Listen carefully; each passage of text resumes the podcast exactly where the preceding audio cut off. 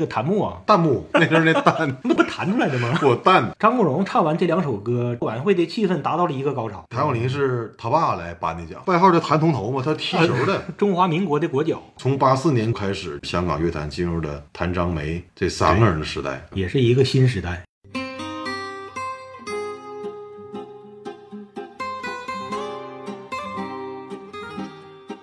要么不整，要么整好。这里是不好整，两个不惑老爷们儿的闲聊电台。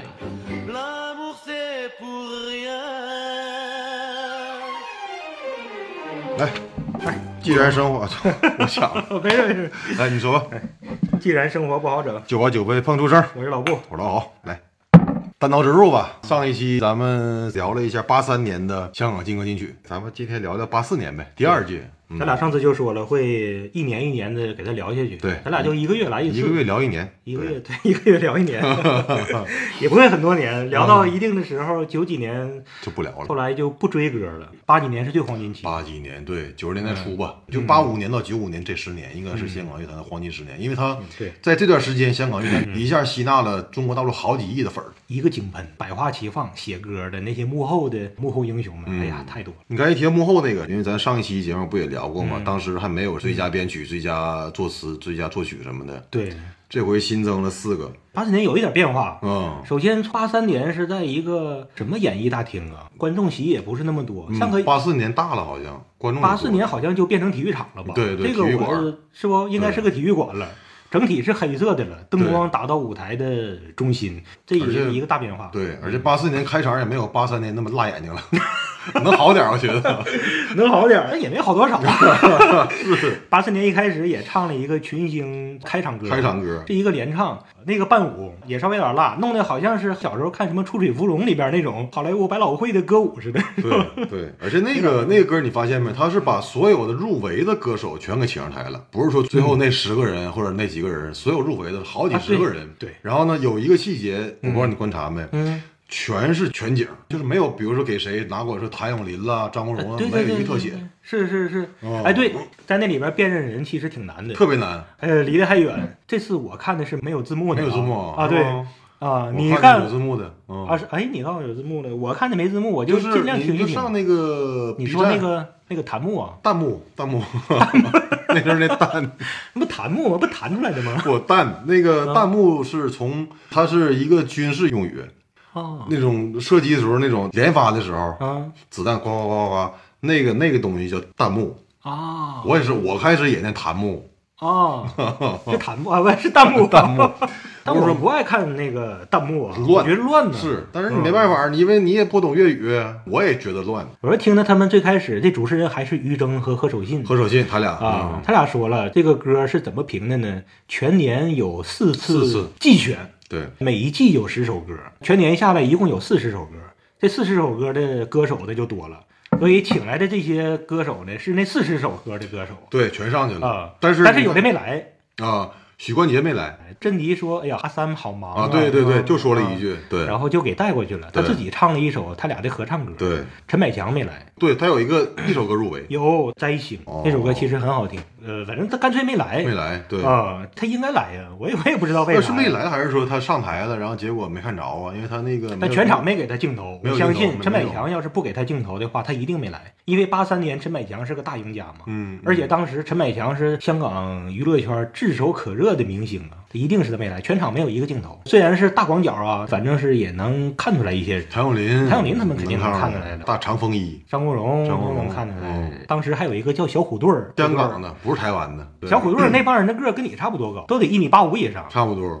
对，我看他三个人站那儿比谁都高，他他负责推出来一个像大鞭炮的东西，哦砰一下子吐出了一大堆彩纸对纸屑，是吧对对对对？还是比较 C 位的。这次最大的赢家应该是谭咏麟了，入围了十首歌，后来获奖三首，获奖三首，对，一举奠定了天王巨星的地位。比他少就是张国荣入围四首，张国荣三个半吧，Monica 柔情蜜意和 H2O，然后跟陈洁玲合唱一首《只怕不再遇上》，四十首歌，对。他们两个就占了这么多，谭张 争霸初见模样了。是是是，来，还是从第一首呗。第一首，对，第一首是叶倩文的《零时十分》，林子祥给他做的监制。做的曲，呃，叶倩文刚出道，好像就是林子祥的学生，这个大伙儿谁都知道了。对林子祥后来跟叶倩文重新组建了家对庭。介绍他俩认识的还是林子祥的前妻，因为林子祥那个前妻是华纳唱片公司香港地区的总经理，啊，也是个女强人，是个女强人，而且林子祥他的星途最开始他的前妻起了极大的作用。林子祥后来经常是公开感谢的，其实也可想而知。华纳唱片公司香港地区总经理，嗯虽然没有宝丽金大，但是这么大唱片公司，你要是想推谁，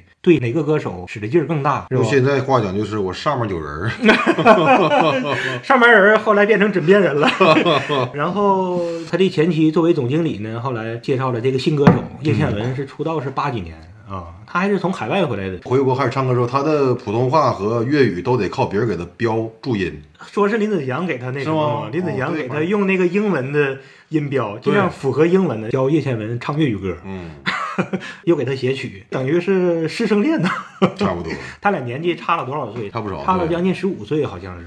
但是这个零时十分应该是属于他的成早期的名成名曲了，应该。歌也好听，他唱的也好听。我觉得他的声音稍稍有一点粗，却更加柔美。这首《零时十分》就特别忧郁，意境非常好，编曲也好，歌词也好。林振强也是当时的歌词大师，给他写的很惆怅的一个小故事，能让你看着歌词一下能进入到他描写的那个场景之中。啊，就是一个女的是在酒馆里啊，还是什么，等她的心上人点了两杯香槟。那天还是她的生日。以往呢，她的心上人都会说 Happy Birthday, my loved one，是吧？对她说生日快乐。但是这天呢，她就等着她心上人再来，对她说生日快乐。左等不来，右等不来，外边的雨一直下，等到凌晨两点也没来，她只好自己对自己说一句、Happy 嗯 birthday 第二段的时候，他又等到了六点，他自己一个人坐了一宿。那香槟呢，从冷的变成热的，这些小细节，歌词实际上非常短，把这个痴女一个痴女给写出来了。香槟没咋喝，从冷放到热，香槟都温乎了。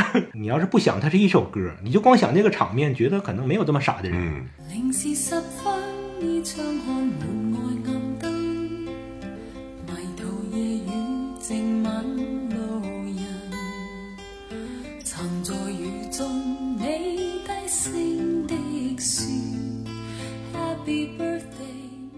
一开始我是合计，这女的太可怜了，多惨，多 loser。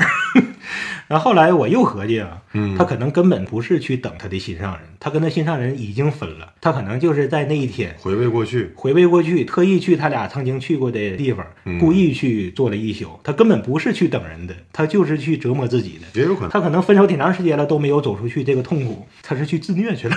然后后来吧，我又练到一个林子祥和叶倩文，嗯，他俩合唱的《零时十分》嗯那个时候他俩都已经老了，啊林子祥的气儿啥的都少了，跟不上了叶倩文的气儿有点费劲了。是但是呢，你就看他俩的那个样子，都已经苍老的脸，然后再回过头来想想，八四年典礼上叶倩文有多么年轻，嗯 还是感慨岁月流金呐。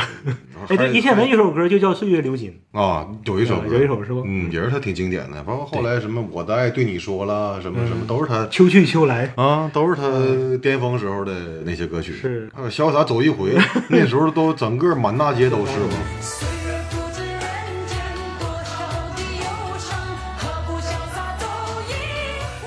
来，第二首歌《爱在深秋》，谭咏麟，这是你偶像，我的偶像。对，而且哎，八三年那集我就说，谭咏麟在结尾曲的时候他就没记词儿，然后这次呢唱《爱在深秋》，多次唱错歌词。啊，是吗？他装的挺像啊，或者他自己都不知道。谭咏麟，而且他哎，他那时候穿的白风衣特别特别潮，如果把垫肩给撤掉的话，在现在穿也不过时。那个时候大长风衣是个潮流，就不管身高多高，啊也要穿个大长风衣。实际上不太适合，那个风衣本身很好，而且还是个白的。雾霾多的地方就哦对呀不紧张。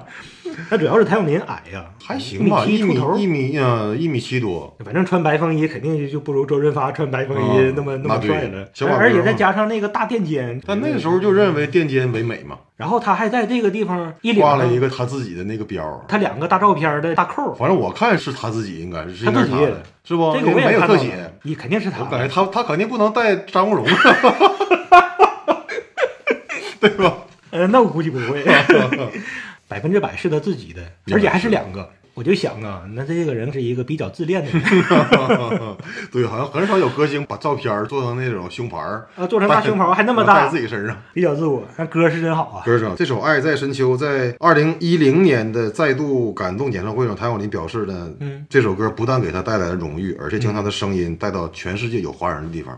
这是他对这首歌的评价。确实打动人心。我是在秋天真的是愿意听这首歌。嗯这首歌的曲子啊，它的词啊歌词那些的，太配合秋天落叶满地黄叶，对对对，然后走在树林里边，看着秋天的景色，歌词里边那个恋情失去的恋情，就感觉很打动人，嗯真是秋天的歌。如果命里早注定分手，无需为我假意挽留。后来谭咏麟唱完这首歌之后，又加了一首《爱情陷阱》吧，秦泽广明。嗯，《爱情陷阱》是准备要八五年发行的新歌，他等于提前唱了，然后结果在八五年下一年的十大金歌金曲的时候，嗯这首歌也获奖了。爱在深秋多提一句，这首歌单曲是个大赢家，十大之一，还获得了最佳作词。对作词的林敏聪，嗯当时也很年轻。林敏聪和李敏仪，一个写曲儿，一个写词，是一对姐弟。哦，也是姐弟啊，我以为是哥俩呢。啊，呃，是吗林敏仪是女的，林敏聪是男的。然后这首歌，林敏聪获得了当年的最佳作词奖，嗯，然后又获得了最佳编曲和最佳监制，独占四个奖啊。四个奖，对。最佳编曲是卢东尼，最佳监制是关维林。呃，第三首《似水流年》，梅艳芳，一袭长风衣哈，哎呦我的台风特别稳，我觉得。对，一袭男装，还戴个礼帽，啊，对，还戴个礼帽，把他的半边脸都挡在阴影下了。对对对对对，如果说八三年那期他特别女人味儿的那种穿戴的话，模仿山口百惠。山口百惠对这期就是中性的那种感觉，特别帅还。这首《似水流年》唱的很沉稳了，比八三年感觉更加的气度不凡了。嗯 虽然只过了一年，这首歌是出自一个电影《谁演的斯琴高娃啊？是吗？八几年的啊，》，八几年港片还是大陆拍的？港片，创作人夏梦就是金庸热恋的那个香港老牌的影星。哦夏梦希望斯琴高娃演这个片儿。当时斯琴高娃演什么片儿出名了？在大陆，骆驼祥子胡妞啊啊，，斯琴高娃任职于八一厂，跟八一厂提出没有过这种先例啊，嗯就一开始不放，后来好像特意夏梦去的北京，跟八一厂去请他去了。谈这个事儿，完了八一厂开了个先例，斯琴高娃去拍，凭这个片儿获得了一九八四年也不是八五年香港金像奖影后最佳女主角，第一个获得香港电影金像奖的大陆演员。啊，叫什么名儿？这电影就是叫《似水流年》，反正这是一个小花絮了。回头我也想看看这个片儿。心中感叹，似水流年，不可以留住昨天，留其实给我印象比这个《四九周年》深的是梅艳芳加唱的那一首《梦幻的拥抱啊，翻唱那个 》，那个威猛那个那首歌也太经典了，太经典了而且被翻唱过，我至少听过。你看梅艳芳的版本，日语版不是西城秀树吗？啊，西城梅艳芳不是在那个颁奖时候提了一嘴，她的偶像是西城秀树。西城秀树啊，对，所以有日语版的、粤语版，这粤语版蔡国权好像也翻唱。蔡国权有一个叫《无心快语啊，对，无心快语，对对对，他这个开头那个调非常有辨识度啊。这歌我听过，一两秒钟就对对对对对对对。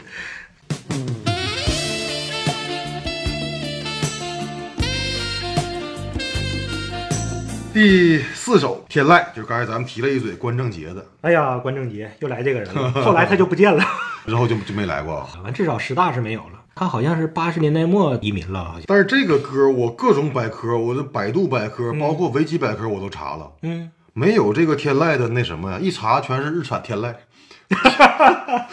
我就没找着关正杰这版天籁的一些相关信息。我只知道他这个是卢冠廷做的曲，反正关于关正杰本身，你要想查什么东西，都很少。他被称为叫神隐歌神神隐，整个的他就隐了，就没了这个人。人的新闻都少，歌的新闻更少，是啊直接那个变从一首歌变成日产了。对，日产天籁，刚才说了，谭咏麟的那首歌火了一年还能拿奖，这个歌也他这不就是吗？对呀、八三年先给唱出来了，对，然后八四年又唱了一遍，又获奖。嗯，火了一年又拿奖，其实挺不容易的。你想，八四年男歌手就三个人吧，好像是谭咏麟占了张三个国荣张国荣和关正杰哈，其实还有半个，还有许冠杰，许冠杰没来。啊，对对，上台的就仨，关正杰就是其中之一这么一个不争不抢、淡泊名利的人，又在上台了。不是他他还挺无奈的，又选我了呗。这个歌还是好听，嗯天马行空的曲儿和词儿，写的是宇宙，写的是星辰，写的是人类的命运。挺大哈，这首歌就好像是老头的十视角嘛，聊的话题都太大了。关于宇宙的歌，星河有一串星际流火，掌舵觅猎户星座。对，卢冠廷作曲。卢冠廷，如果听众朋友们没有印象的话，你可以去周星驰的《大话西游》主题曲。稍微提一句关正杰啊，你想没想过一个问题？嗯，为什么关正杰当时他能那么火？他也不是故意的啊，他始终是一个建筑师，音乐是他的副业嘛，业余时间唱歌。他的声音跟别人比，好像辨识度不是那么高，是特别中没有什么特色。比如说，不像什么谭咏麟啦、张国荣啦，包括张学友，好像高也不是特别高，变对对对，是不嗯，为啥呢？毕竟十大金歌金曲是票选出来的。嗯，大部分都是听众的票，是不是？他的平时的一些做派了，可能还是嗯挺受人尊敬的，我估计其实我想来想去的，我合计的也是这个原因。？对，大家还是喜欢好人。你说在那个娱乐圈一整整不好了，就乌烟瘴气了。但是像关正杰这样式的人，放在各行各业，他都是一个好人，劳模那种人，是不？那个建筑圈里面唱歌最好的，唱歌里面最会设计房子的，在乌烟瘴气的那么一个环境里边，还是呼唤好人。他是零负面新闻，嗯，而且他是零台风。他在舞台上永远都是一个姿势，对，就跟那一站，然后就就跟那一站，一个手拿麦克风，另外一个手也不搬砖，也不那个什么，唱快歌也好，嗯唱慢歌也好，反正他就是那一个姿势 表情起伏也不大。对对你说就这么一个人，成为那个时候的巨星，老百姓喜欢的，他太健康、太正气了。对尤其他有一个外号叫正气节嘛，正气节他的正气也是成就了他唱了那么多经典的武侠歌曲，符合大侠对这个风范。当然了，八四年感觉是一个分水岭，谭咏麟的崛起，实际上就能看出来。香港乐坛开始从武侠剧的歌和小调乐曲、中国风的那些过渡到流行了，对大唱片时代了。谭张梅 这仨人，关正杰作为这个时代之前的上一个时代的，他火是有他的道理的。道理的。第五首再度孤独，珍妮。珍妮这个版本我真没听过，但是它歌曲一起我就知道，这是欧阳菲菲版《Love Is Over 》。Love is over。对，欧阳菲菲唱的那个日本版的嘛。啊嗯，珍妮一唱这个，我才知道是翻唱哦日本版的。对，这首歌讲点幕后，复生嘛，他的电影我没看过，但是咱们这个年代生人的人应该都听说过这个人。你像他能在七几年版的《射雕英雄传》里面能演过郭靖，就说明他在当时的那个咖位。七十年代末八十年代初，武侠片最火的导演大导演是张彻。张彻对，张彻捧红了一批武打明星，包括傅声。而且是珍妮倒追的傅生，在这台晚会的半年前啊，一九八三年七月七号，刚刚因为车祸去世，他开着保时捷，是个跑车，反正转弯的时候，然后撞到山上了还是怎么的，好像。珍妮这首歌的歌词，我觉得就是给她和她老公两个人写的。她唱完这首歌和第二首歌中间说了几句话，嗯说的很感人。这首歌是为自代表过去嗯为自己唱，代表过去，但是呢，要翻开新的一页，所以他下一首歌唱了一个充满希望的、挺阳光的歌，叫《为你而歌》。嗯多多少少也是带着他缅怀他亡夫。都说珍妮是铁肺、巨肺，唱腔那么洪亮，后来洪金宝不是还调侃他吗？嗯最后给他颁发那时候说他负担大，大肺。肺活量大，所以说前面我一看那时候八四年也是现场就开车呀，老司机的是荤段子，说来就来。说来就来。他整台晚会的表现看不出来他的悲痛了，把这个深深的埋在心里边，真是埋在心里。对，其实你说他一边，特别是这个歌词，他一边唱，肯定会想到才几个月呀、几个月、半年嘛。啊要控制他的心情，对，展现出来刚强。你说唱的时候怎么能想不起来呢？对呀就那几个月，而且其中那句歌词：“此刻找不到生的意义，人活但如此。”，对呀、太惨了。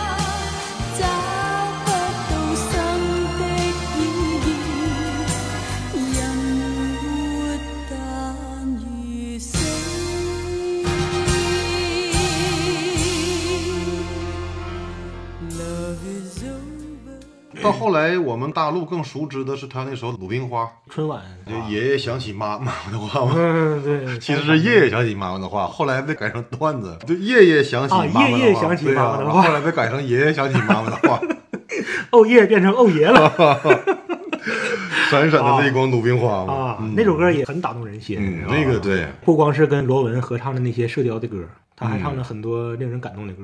射雕那个一套系列真是真经典，而且嗯那个是他在当时比较罕见的，跟罗文是跨唱片公司，两个人是俩公司，然后一块儿去合作金庸那个八三版射雕的整个一套的主题曲，那就是纯是因为就看上你俩了。艺术消除了门户之争。对，就是这歌就是给你俩做的，辉煌嘛，我估计肯定就是他俩钦点的。我分析，要不然那时候不可能说让两个公司的人来唱一首歌。下一首歌这还是珍妮的啊，还是珍妮无敌是爱，珍妮和许冠杰。刚才咱俩许冠杰提到了，许冠杰没来，那他们也没怎么说。没说，我看字幕版的也没说为什么没来。许冠杰当时已经是功成名就了，那个时候他已经是前辈了，为啥没来真的是不知道。呃，反正《无敌十二》这是八四年当年香港电影《全家福》的主题曲。哎呀这个片儿我还好像咱们在我那硬盘里的我还没看看过就那时候那里就是许氏的系列对对对对对，应该都看过咱们。像其他的摩登保镖啊、半斤八两啊、鸡同鸭讲啊那些看过好几个，但是那全家福还没看过。反正《无敌是爱》我是没什么印象。一个绝对正能量的歌，宣扬爱的伟大，人类一定要爱，不能恨，就是一首极其正能量的歌，也符合许冠杰。许冠杰写的都是正能量他的人生哲理啥的。这首歌也是他的词嘛，对然后顾嘉辉的曲。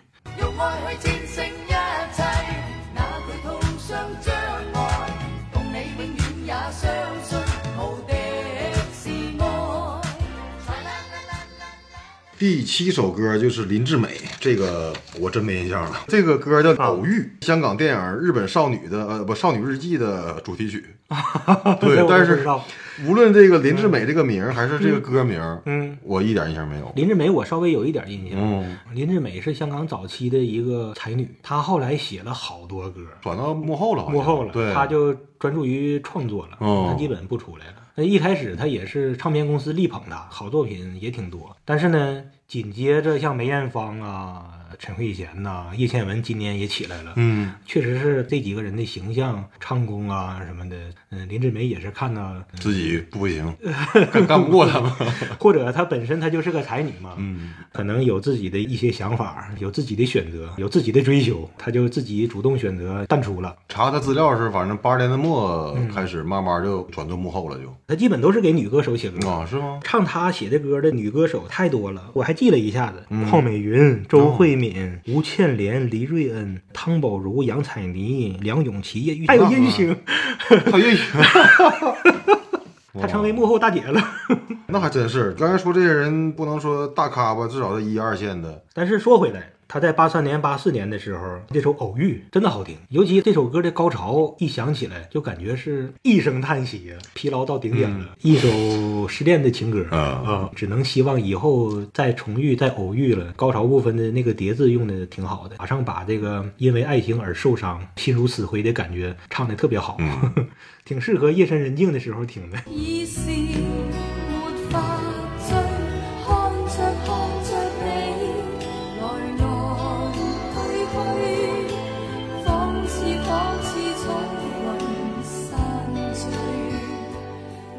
下一首就是张国荣了，《莫妮卡》张国荣终于登台了。终于登台了，八三年就没登上，八四年终于登台了。后来我好像看个新闻，张国荣本人回忆八三年，他老失望了。后来新闻报过，八三年他有好歌啊，风继续吹嘛。风继续吹和有谁共鸣。现在我们再听这两首歌都多么的经典，对有谁共鸣？，但是有一个细节，晚会的主办方加字幕的时候，莫妮卡作曲写的是 Nobody，我不知道为啥。Nobody Nobody 其实就相当于艺名，对呀、但是这首歌实际上是吉川晃司作的曲，是吗日本人也是一个日本很有名的一个音乐人，翻成是日本歌曲。为什么写 Nobody？不，对呀、难道这个日本艺人他的艺名叫 Nobody？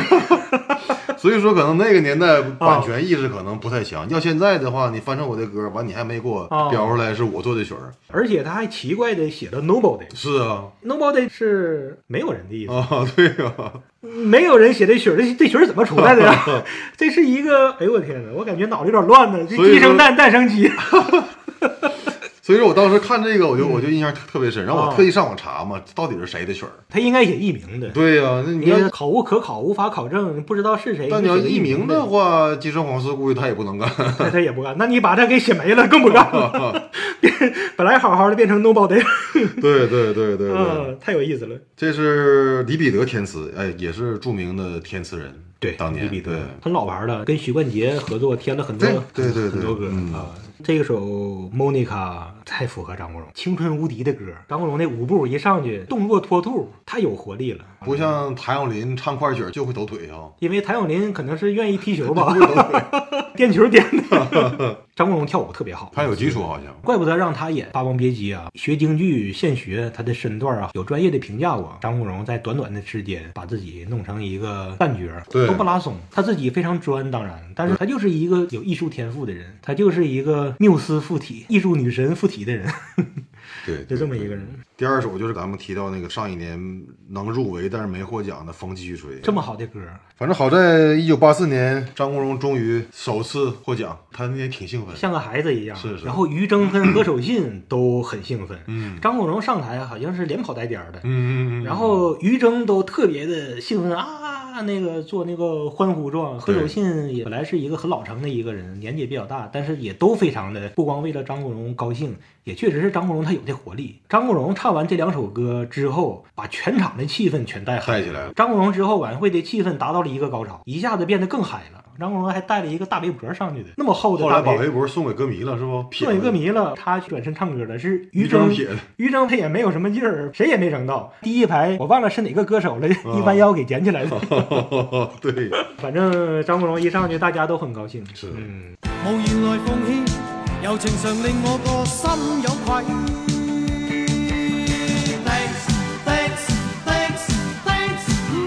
第九首、第十首，高潮来了啊！高潮来了。嗯，先第九首，谭咏麟《爱的根源》。我忘了八三年那年谭咏麟到底出了几盘专辑了，但我估计至少得三盘专辑以上，才能有十首歌能入围，然后三首歌获奖。到现在来听还是经典。《爱的根源》这盘专辑全是好歌，爱在深秋》也是这盘的。嗯然后《谁可改变》《对，都市恋歌》《夏日寒风》嗯，捕风的汉子》《酒红色的心》《我爱雀斑》。你啊说我爱雀斑哪个不好？，嗯，对，这些歌一捣鼓出来，好像全能获奖。对对 对，怪不得谭咏麟他有四十首入围歌曲，他一个人占了四分，占了四分之一。太可怕了。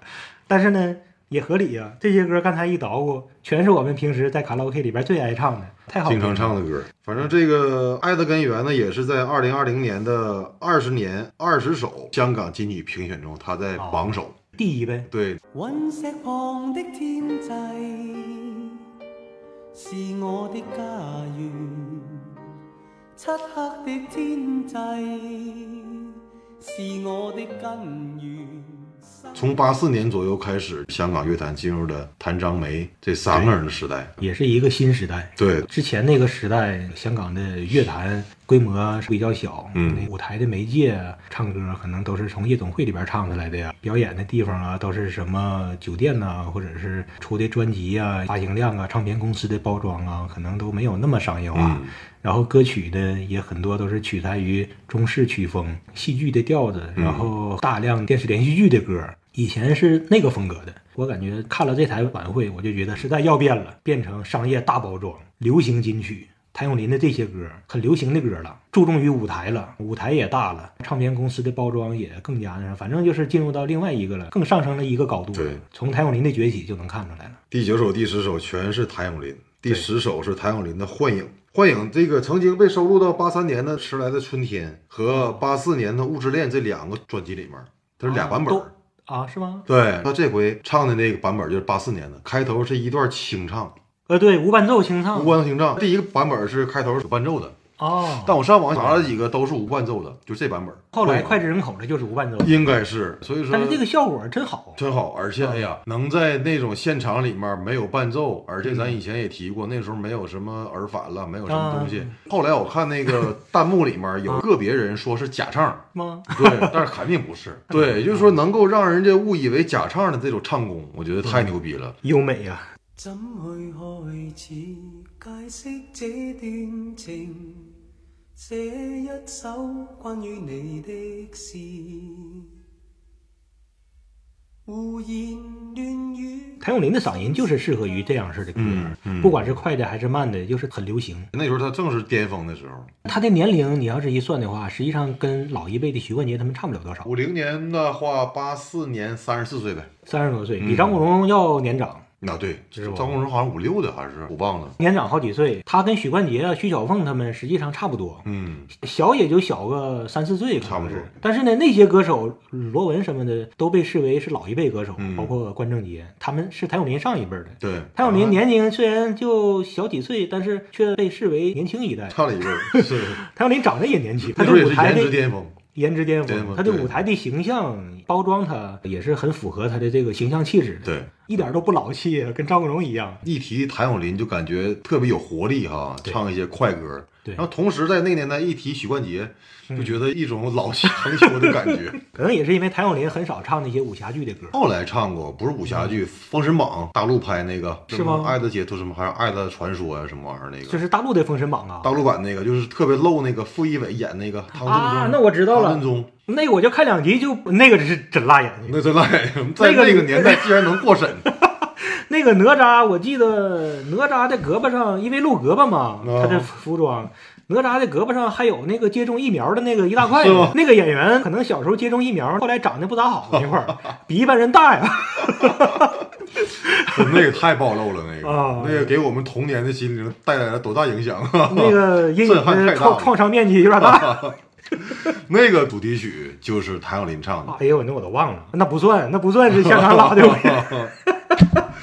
对，香港老电视剧里面《大时代》是谭咏麟唱的，啊，就是不是郑郑少秋吗？就是那个什么丁蟹那个，那是哪个歌？陶对对对陶舞那个，那是哪个歌我还真忘，但是那个那可能歌歌挺多，肯定是他唱的可能其中有他的呗。嗯哦，你要是唱了武侠剧一多，就会感觉这个歌手有点老了。对对，《张国荣唱的不少武侠剧的倩女幽魂》电影那是反正电影，嗯他早期的无线剧啊、立地的影视剧啊，什么《浣花洗劫录》啊、什么沈圣依啊、太极张三丰什么的，还有这些剧我没看过，但是后来补张国荣的早期的歌的时候，我都听过。哦，他唱了不少武侠剧的歌，但是他虽然唱过，张国荣给人感觉也不老。他俩是天王，是谭张争霸。谭张争霸，这是十首。然后刚才咱们节目前也提到了，这年开始又新增加了最佳作曲、最佳填词、最佳编曲和最佳唱片监制、最佳男歌手、最佳女歌手。最，佳女歌手，还有一个劲歌金曲荣誉大奖，最后还有一个是金曲金奖，后来好像是就奖就有点泛滥了，是吧？啊就越来越多，就是就是好像为了均衡，我得给你个东西，我得给你个奖，啊，但是变得廉价了，就不香了，对对对，不值钱了。不香了，对。但是这些奖新增的比八三年要多，但是呢，哪个都是特别的结实，是吧？嗯哪个都是师出有名，奖励这些幕后人很重要。一首歌除了唱之外，那就是曲词编编制啊，都是谭咏麟的嘛。最佳作曲是《爱的根源》，最佳填词是《爱在深秋》，最佳编曲是《爱的根源》，最佳唱片监制也是《爱的根源》。还有一个劲歌金曲荣誉大奖，徐小凤，小凤姐，徐小凤是跟许冠杰同年，他俩是同年的，应该差不多好像都是那个年代的，他比邓丽君年纪都要大，好像是吧？邓丽君是五几年的应该是好像是一九五几年，就比谭咏麟大个一两岁，好像对 两三岁，一下子变成荣誉大奖了。但他出道早，对徐小凤二十岁出道，六九年就出唱片，啊，那么早啊，特别早。到了八四年的时候，那可不得给他颁个荣誉大奖三十多。岁，不知道在那天边可会有盡頭，只知道逝最受欢迎男歌星是谭咏麟，最受欢迎女歌星是珍妮。谭咏麟是他爸来颁的奖，谭江柏。谭江柏也是一个有历史的人，他是外号叫谭铜头嘛，他踢球的，中华民国的国脚，对，参加过奥运会嘛，参加三六年。过纳粹德国举办的 柏林奥运会，对对对对对对对，也是一个牛人呐。所以说他儿子才那么喜欢踢足球嘛。对啊，对他老爸谭通头给他颁奖的时候，确实挺有意思，是吧？老子给儿子颁奖，对他说了几个字嘛，嗯送你两个忠告还是两个忠告，第一个忠告我没听清，是当时没有字幕。呃，胜不骄，败不馁，然后那我没百听清尺竿头更进一步。然后谭咏麟那个时候表情挺严肃的，内心肯定很激动，很激动的，但是他一闪即逝，马上就控制住了。还有一个最后一个就金曲金奖，这也是爱在深秋。这谭咏麟那年真是大赢家，他的时代开始了。对，还让我有一个事儿挺感慨，嗯就是放到最后说，正好谭咏麟拿了好几次奖，张国荣也拿了一次奖，他俩之间的互动很有意思。嗯，他俩始终就坐在一起，彼此获奖的时候都特别激动，彼此的鼓励、祝贺都是要比别人的动作幅度要更大。要那些，其中有一次张国荣都站起来了，就是特别的激动。然后张国荣上台领奖，读张国荣的名字一出来的时候，谭咏麟也是很激动。有兴趣的话，回头看看，大伙儿一想也挺唏嘘。我相信他俩之间是存在很好的友谊的，虽然他俩的竞争很激烈但是你想，后来很多东西变味儿，也是因为歌迷之间闹的。首先，媒体先炒作，先需要话题，谈章争霸，然后歌嗯迷可能就顺着。被带走了。对，其实他俩的关系一直都挺好。八四年贯穿全场的一个主题就是他俩之间的那个互动，对特别阳光。不光是两张阳光的脸，他俩的内心都是阳光的。嗯但我敢说，也是一种感觉啊。我觉得谭咏麟是一个胜负心更强的人。嗯，我觉得啊，嗯，凭感觉，反正是。张国荣是一个内心更淡泊一些人、更柔和的人。张国荣得奖，谭咏麟是真高兴。嗯，在祝贺张国荣的时候，那种热烈高兴的里边夹杂着一种，他绝对希望张国荣也能获得更多的奖，他希望张国荣能够跟上，他希望张国荣也一样的强，他希望看到一个很强劲的对手出来，然后他要做到更强，他要击败这个人，不是说要击败他就好像是负面的，他这个都是正面的竞争。谭咏麟是一个胜负心非常强的人，他非常享受就是击败一个强劲的对手，通过竞争啊对来获得胜利，张国荣对谭咏麟的祝贺，其中肯定也有竞争，发自内心，更加发自内心，就盼着朋友好。对朋友好，我就发自内心的高兴。张国荣更多的是这个，所以看八四年这个台晚会，他俩之间的那个互动，我感觉是一大看点。最开始谭咏麟第一次上台《爱在深秋》，不是看到他两个大头像的那个牌吗？嗯嗯我感觉这个人怎么这么自我呀？后来再上台，他就不穿那衣服了，也见不到他那个自我的两个大牌了。嗯然后呢，劲歌金曲金奖是徐小凤得了荣誉大奖之后，顺势给谭咏麟作为颁奖嘉宾。嗯徐小凤给他颁的。谭咏麟上台了之后，就说了一句话，虽然三番四次的说了这句感谢，但是我还是要再说一遍，多谢大家，嗯极其的简短。然后他说完了这句话之后呢，他马上后退一步，站在了徐小凤和何守信吧，这后面，站在了后边，主要是站在了徐小凤的后边。嗯这个就是我感觉，就是他这这个风度，他也不多说。虽然是夺得了当晚最后一个压轴大奖，但是他就说了这么一句话，然后他马上站在了后边，就体现出他那个风度。风度，和对前辈的尊敬，这个让我挺感慨的。我合计一开始就觉得他戴自己的大头像，觉得他这人很自我，但是后来的举动，这种小细节，我就感觉还是一个特别招人喜爱的人。是，要不是我的偶像嘛。哎呀，对，来吧，这期节目咱们又哎呀又聊了一年，一九八四年的香港十大劲歌金曲，八四年的十首歌，个顶个全是好歌，可以永远听下去。也建议感兴趣的朋友上网去搜一下，看一看当年的张国荣，当年的梅艳芳，当年的谭咏麟。那个年代的潮流大垫肩。对对对对对，来吧，这期节目咱们就做到这儿，好，感谢各位收看收听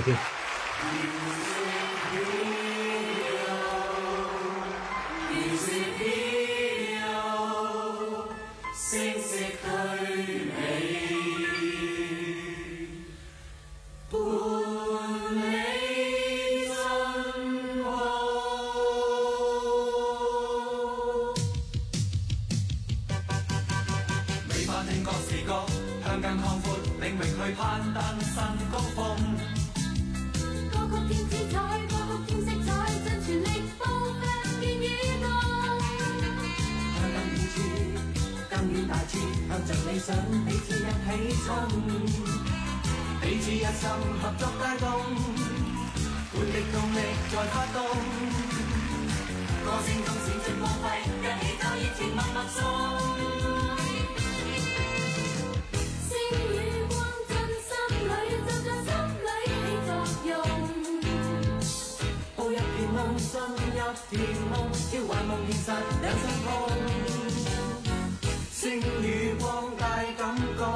心里的美梦。